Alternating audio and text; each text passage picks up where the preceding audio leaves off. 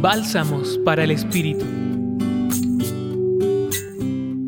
En las lecturas de hoy, el evangelista Mateo nos muestra la imagen de Jesús que se siente pastor.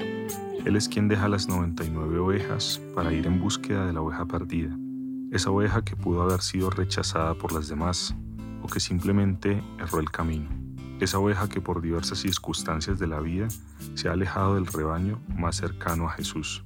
Sin embargo, es para Jesús su oveja predilecta, por la que se alegra cuando la encuentra y la recupera. Cada uno de nosotros puede experimentar esta realidad en diversos momentos de la vida.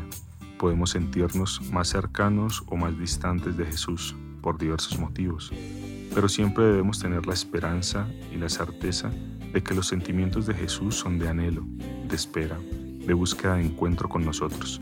Él siempre estará alegre del encuentro, importa cuán lejos estemos de Él. Ábrete al encuentro con Jesús, que quiere salir a tu encuentro, que se alegra de verte y de caminar contigo.